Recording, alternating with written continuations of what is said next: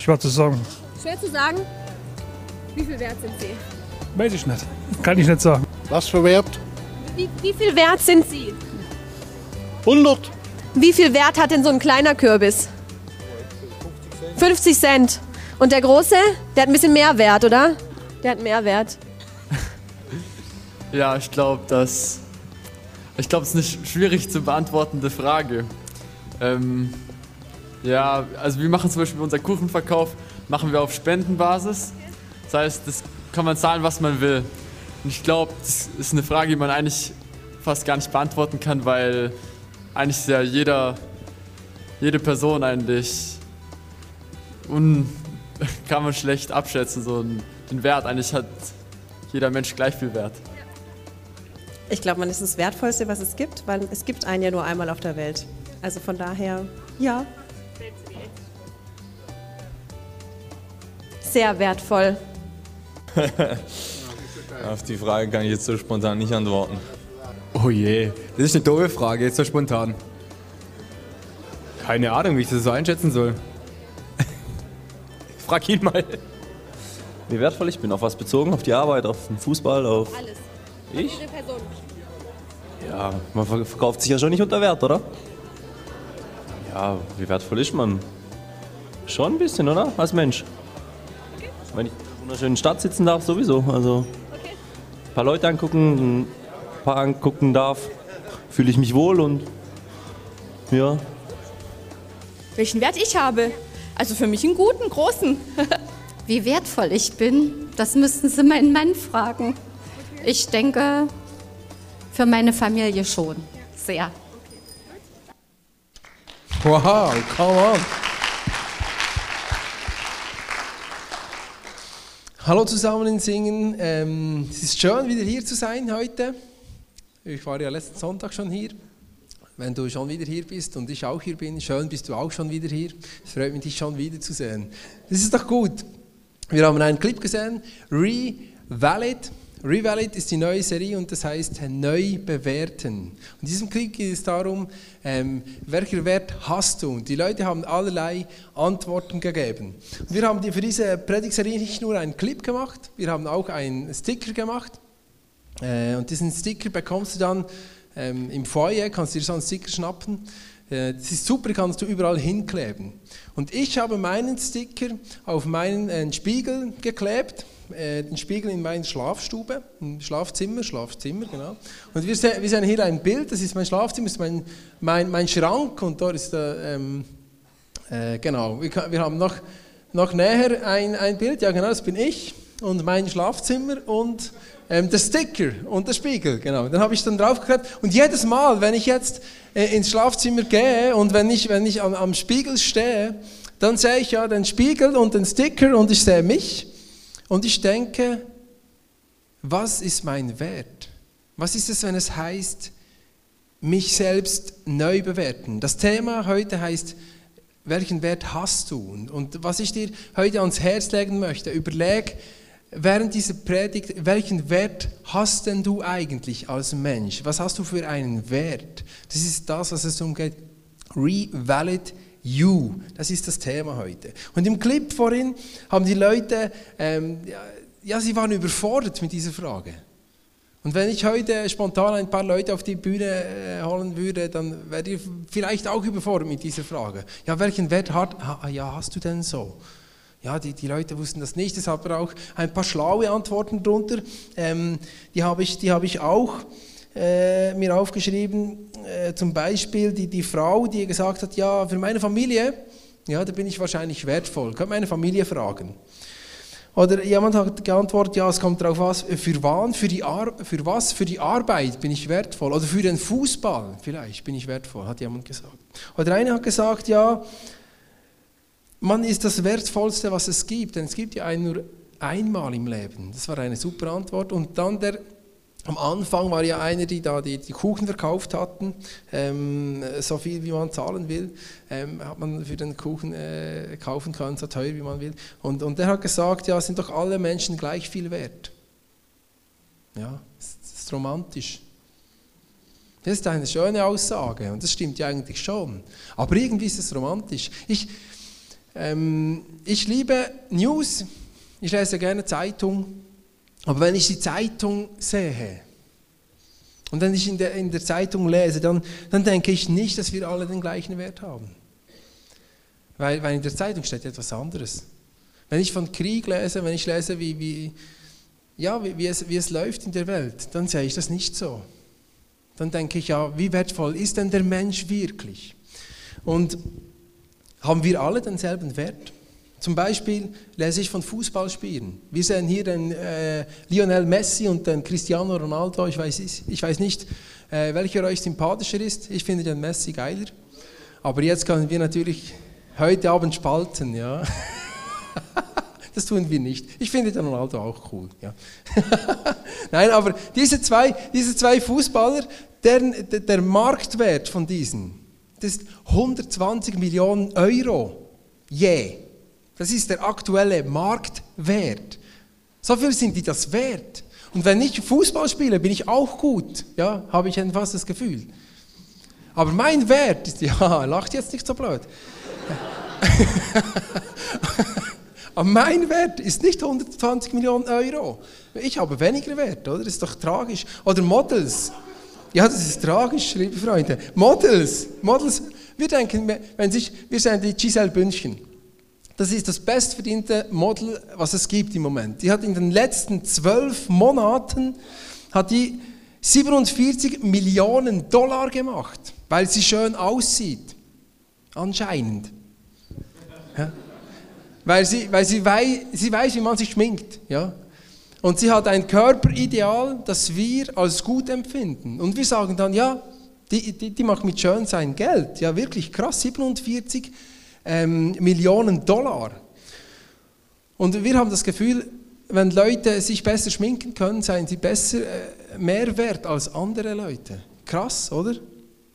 Wenn Menschen einem besseren äh, Schönheitsideal entsprechen, sind sie mehr wert als andere Leute. Oder zum Beispiel bei, der, bei, der, äh, bei den Männerwelt ist das vielleicht nicht so, aber es ist vielleicht das Unternehmertum. Ja? Vielleicht gibt es auch ein ein, ein paar, Unternehmer hier. Und der, der, der, Unternehmer, der der erfolgreichste ist und der am meisten Geld, ähm, der reichste Unternehmer, das sehen wir hier, das ist der Bill Gates. Und der Bill Gates, liebe Freunde, jetzt müsst ihr euch festhalten an euren Stühlen. Das ist Wahnsinn, wie viel Geld er hat. Das ist der reichste Unternehmer oder der reichste Mensch auf der Welt. Der hat 46 Milliarden Dollar. Milliarden, nicht Millionen, Milliarden. Das kann ich mir gar nicht mehr vorstellen. Wenn der mal eine Million spendet, dann denken wir alle, boah, der Bill Gates, der ist da großzügig. Und ich denke, ja, der hat ja 46 Milliarden. Das ist bei einem Land ein Budget vielleicht. Crazy, oder? Ähm, egal. Oder weiter sind Sänger oder Sängerinnen. Wir denken, wenn Leute gut singen können, sehen wir die Taylor Swift. Das ist die Sängerin, die am meisten Geld macht im Moment. Und die macht so, in einem Jahr macht die Taylor Swift 40 Millionen Dollar. Und wir denken, wenn Menschen gut singen können, dann sind sie mehr wert als Menschen, die schlechter singen können. Ja? So funktionieren wir. Das ist doch krass. Und wir Christen funktionieren auch so. Manchmal. Ja. Wir, wir denken, ein, ein Pastor, der eine große Kirche leitet, vielleicht, das ist wieder Brian Houston, das ist, der leitet Hillsong, das ist eine, eine riesengroße Kirche in, in Australien mit 20.000 Leuten. Ähm, ja, der, der, der ist besser als ein Pastor, der irgendwo in Schaffhausen oder Singen ist und eine, Kirche, eine kleine Kirche leitet. Ja, so denken wir manchmal. Oder wir denken, ähm, ja, Christen, du bist ein besserer Christ, wenn du tiefer am Boden bist mit den Knien im, beim Gebet, wenn du mehrere Stunden betest, wenn du mehr in der Bibel liest, wenn du mehr worshipst, wenn du vielleicht im Worship ähm, deine Hände weiter nach oben streckst, dann bist du ein besserer Christ, oder? Du kannst fast nicht mehr stehen, am besten stehst du auf den Stuhl dann. Und ja, so denken wir manchmal. Wenn wir mehr in der Kirche mitarbeiten, dann sind wir bessere Christen. Oder wir haben auch eine Heiligkeitsskala, so heimlich natürlich, das sagt niemand, dass er das hat. Aber, und oben auf der Heiligkeitsskala, ja, da ist, da ist der Papst, der Francesco, ja, ist oben auf der Heiligkeit, oder die Mutter Teresa, ja, die ist ganz heilig Ja, die macht wahrscheinlich keine Fehler, hat die je gemacht. Und der Papst auch nicht. Und unten dann so auf der Heiligkeitsskala, das sind dann eher so die, die, ja, die, die Sünder, ja, die, puh, die Drogendealer oder die Alkoholiker oder die Prostituierten oder, oder die, die, die, oder, pff, die Mörder, die, die, ja, die sind dann unter auf der Heiligkeit. Und die haben weniger Wert als die ganz heiligen Menschen. So denken wir vielfach. Und die Aussage, dass alle Menschen gleich viel Wert haben, die ist schön. Aber, aber was ich in den News lese, ist nicht das. Wir denken nicht wirklich so. Heute ist die, die Frage, wie viel Wert hast du? Und wenn ich, wenn ich in der Zeitung ähm, über Krieg lese, wir sind ein, ein, ein Kind im Krieg, schaut euch die Stadt an, die ist kaputt. Die haben nichts mehr. Ist alles weggebombt worden. Und wenn ich, wenn ich dann das sehe und wenn ich vorher die Millionenbeträge hinuntergeleiert habe, dann denke ich, ist es wirklich so? Haben wir Menschen wirklich alle denselben Wert? Wenn, wir, wenn ich vorhin von Prostituierten gesprochen habe, die kann man kaufen, die haben, einen, die haben auch einen Wert, sehr billig, oder? Und wir denken, ja, haben die wirklich weniger Wert als jetzt der Bill Gates? Wirklich?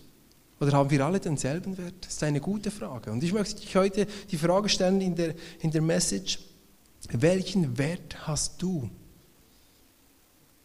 Und ich würde gerne zum Anfang noch beten. Und wenn du hier bist und dein Herz öffnen willst für das, was dir Jesus heute sagen möchte, dann kannst du mitbeten. Ja, Jesus, danke vielmals, dass ich hier sein darf in Singen, zwei Sonntage nacheinander. Halleluja.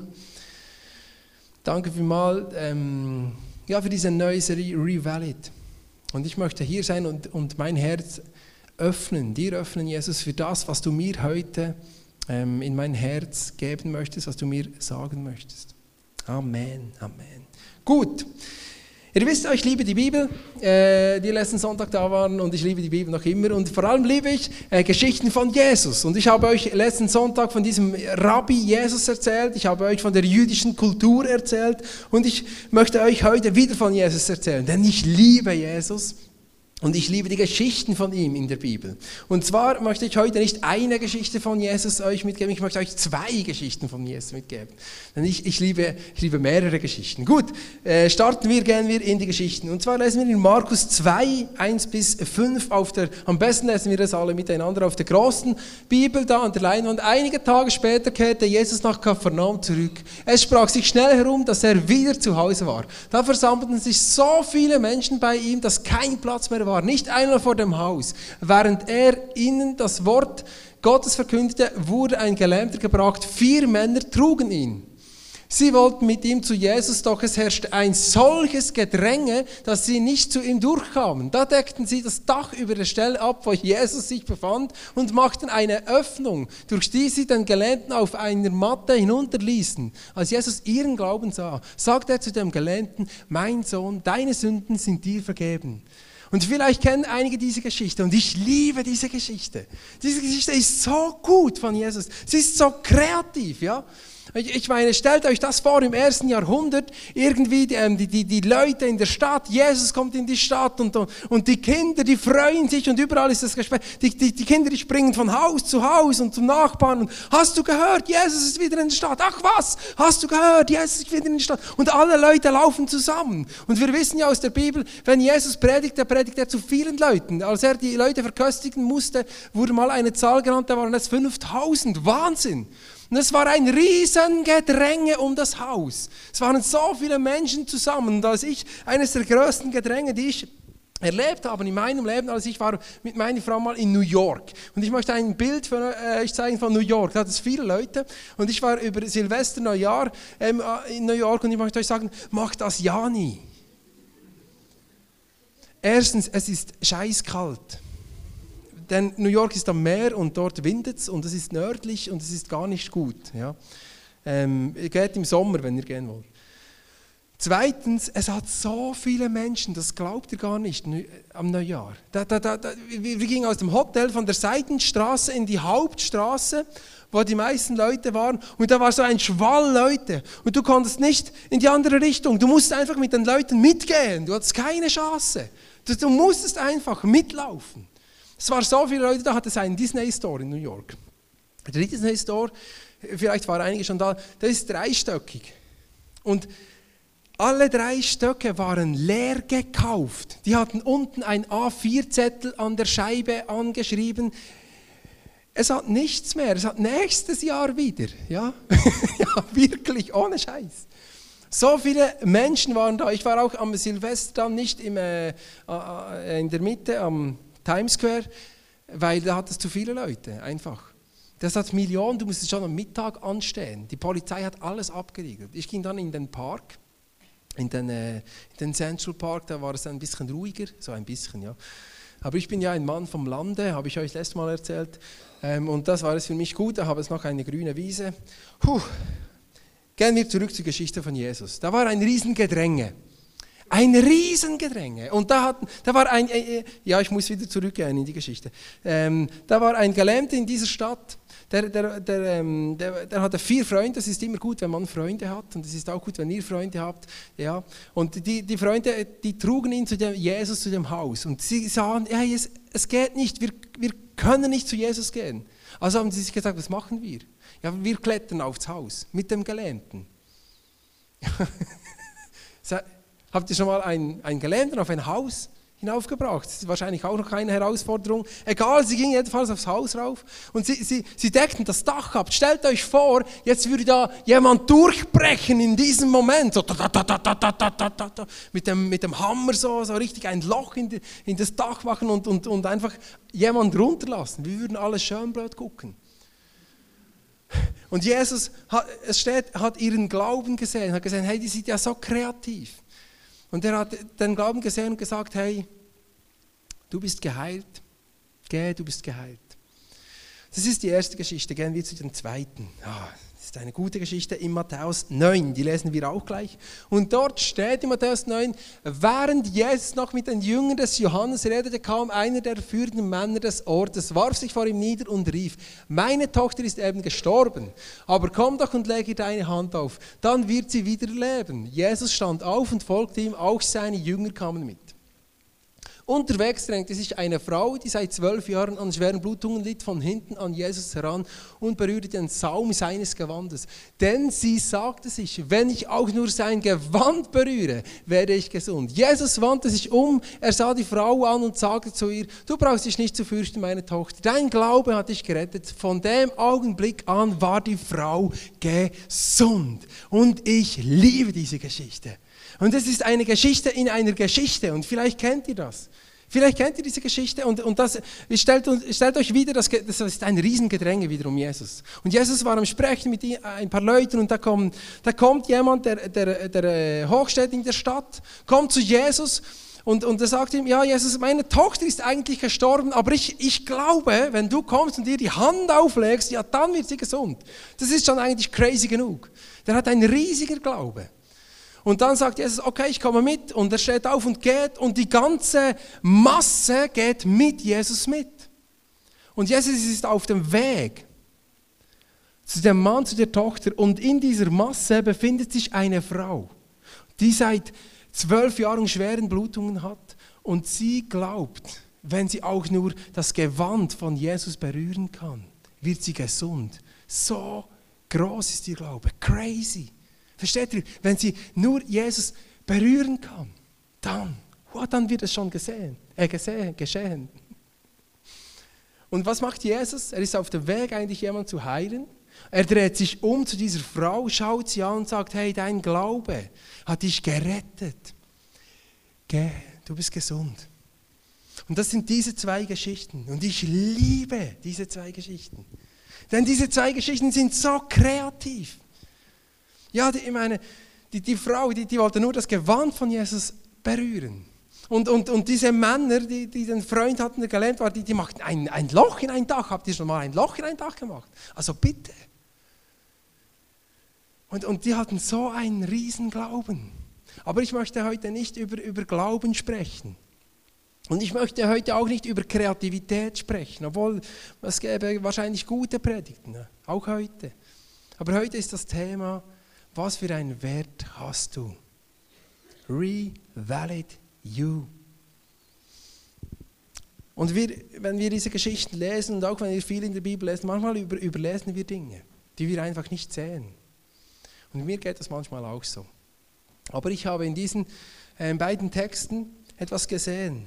Es geht darum, wie Jesus uns sieht, wie Jesus uns anschaut und wie Jesus uns anspricht. Und vergesst nicht, Jesus ist Gott. Also wie, wie schaut uns Gott an? Und wir lesen ähm, in Markus 2, lesen wir, mein Sohn, sagte Jesus, mein Sohn, deine Sünden sind dir vergeben. Und vielleicht haben wir das vorhin überlesen. Aber Jesus schaut diesen Mann an, der von der Decke kam, der Gelähmte, und er sagte ihm, mein Sohn. Verstehst du? Und das ist so, wie dich Gott sieht. Das ist so, wie dich Jesus sieht. Als seinen Sohn. Wow. Gehen wir in den Matthäus, in die andere, in die nächste Bibelstelle. Matthäus 9 steht, du brauchst dich nicht zu fürchten, meine Tochter. Meine Tochter, dein Glaube hat dich gerettet. Wow. Das ist so, wie dich Jesus sieht. Meine Tochter. Jesus sagt zu dir, meine Tochter. So sieht dich Gott. Als seine Tochter, als seinen Sohn. Und manchmal überlesen wir Dinge in der Bibel. Einfach so, weil die Geschichten so spektakulär sind. Aber heute möchte ich dir sagen, Gott liebt dich. Du bist ein Sohn Gottes und du bist eine Tochter Gottes. Und da ist ein Gott, der ist ein Vater und er meint es so gut mit dir. Und ich möchte dir heute sagen, Jesus liebt dich von ganzem Herzen und er meint es so gut mit dir.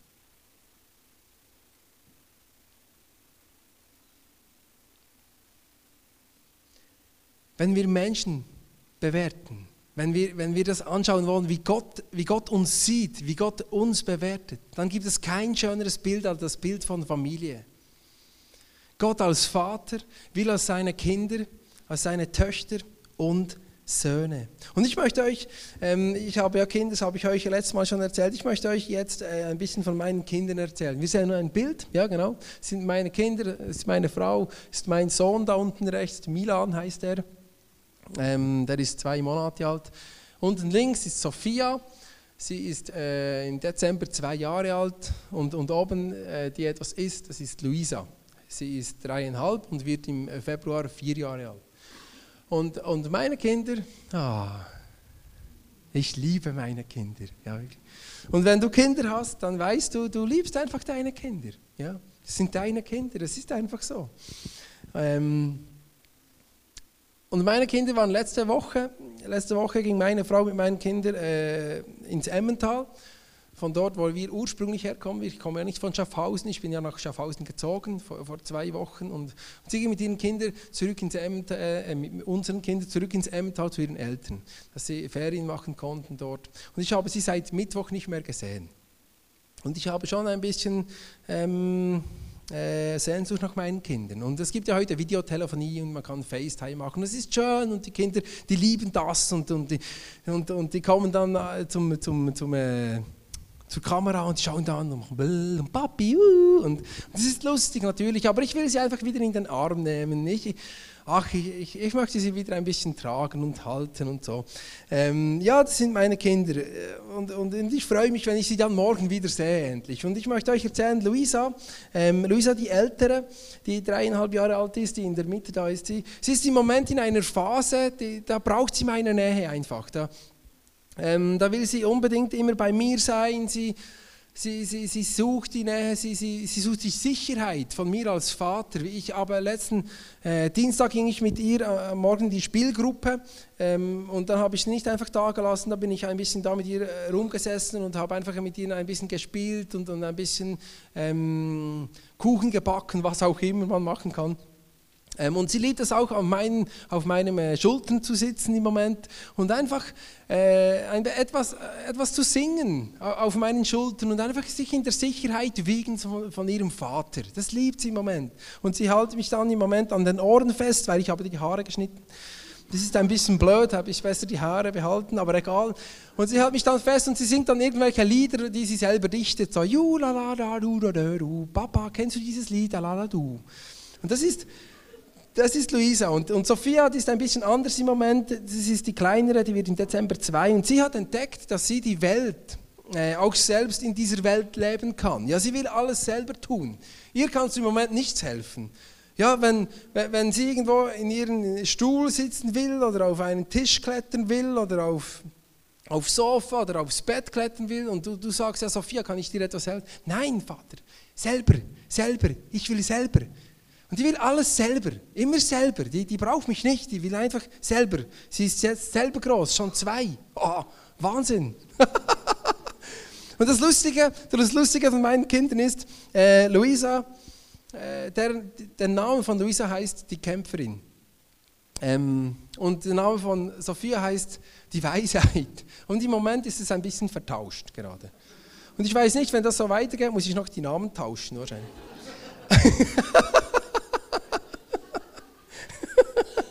ja, und von Milan gibt es nicht so viel zu erzählen im Moment. Der schreit ein bisschen und der schläft und der, äh, der äh, scheißt. Und ähm, ja, ich habe mir äh, was sagt ihr so? ja, und er schläft auch lieber am Tag als in der Nacht, ja, so, so wie sein Vater einfach. genau, das sind meine Kinder. Und alle, die Eltern sind, wissen, nichts kann etwas daran ändern, dass sie meine Kinder sind. Nichts. Die können machen, was sie wollen, du. Die bleiben meine Kinder.